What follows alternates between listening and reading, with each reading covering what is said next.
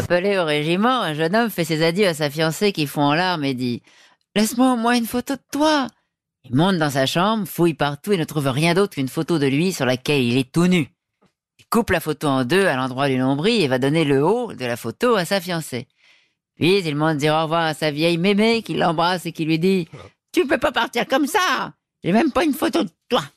Du coup, il, il tourne- retourne dans sa chambre et cherche en vain une autre photo. Alors il ramasse dans le panier l'autre moitié de la photo qu'il avait jetée. Il se dit, après tout, la vieille, il voit plus très clair, je vais lui donner ça. Elle s'apercevra de rien. Il redescend, colle un gros baiser à la mémé et lui dit, tiens, voilà une photo qui te fera penser à moi. La mémé regarde la photo et chuchote, oh, c'est tout à fait ton grand-père, jamais rasé, toujours la cravate de travers.